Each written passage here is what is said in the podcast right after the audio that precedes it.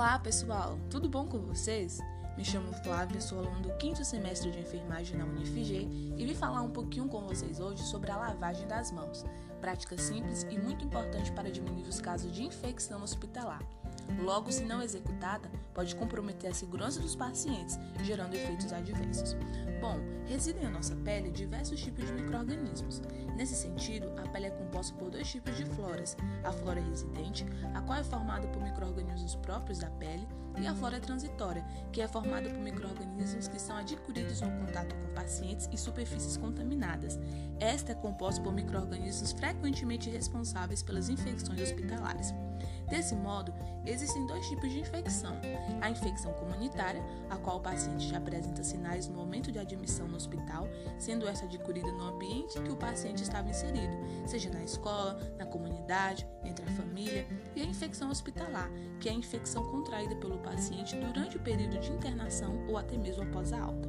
No entanto, para controle das infecções no ambiente hospitalar, é preciso que os profissionais realizem corretamente a higienização das mãos, antes de qualquer contato com o paciente, antes da realização de procedimento asséptico, após riscos de exposição a fluidos corporais, após contato com o paciente e após contato com áreas próximas ao paciente, ou seja, antes, durante e depois de qualquer procedimento visto que esta prática também contribui para a redução das infecções cruzadas.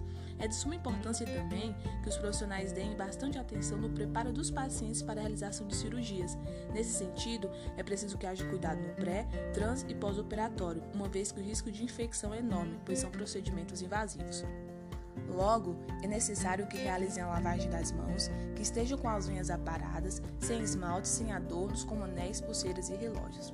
A limpeza hospitalar contribui para a diminuição da propagação de microrganismos e, consequentemente, para a redução das infecções, visto que o ambiente hospitalar é considerado um local insalubre, deixando pacientes e profissionais expostos à infecção. No ambiente hospitalar existem diversas fontes de infecção, e uma delas é relacionada aos artigos hospitalares usados na assistência. Esses artigos podem ser classificados em artigos não críticos, aqueles que só entram em contato com a pele íntegra e têm baixo risco de causar infecção, como o termômetro e a comadre, por exemplo. Os semicríticos, aqueles que entram em contato com a mucosa íntegra e não íntegra e têm possibilidade média elevada de causar infecção, como espéculo e drenos. E os artigos críticos, que são os que entram em contato com sangue e secreções e possuem alto risco de causar infecção, como as agulhas, bisturi, instrumentos cirúrgicos. No entanto, esses artigos passam por diversos processos para a retirada de microrganismos, os quais podemos citar descontaminação, que é o processo de deixar o material imerso em solução desinfetante para destruição dos organismos patogênicos, limpeza, que é o ato de remover sujidade por meio de fricção, desinfecção, que é o processo de destruição de microrganismos em estado vegetativo através de agentes físicos ou químicos, e a esterilização, que é o processo usado para a destruição de todas as formas de vida microbiana através de agentes físicos ou químicos.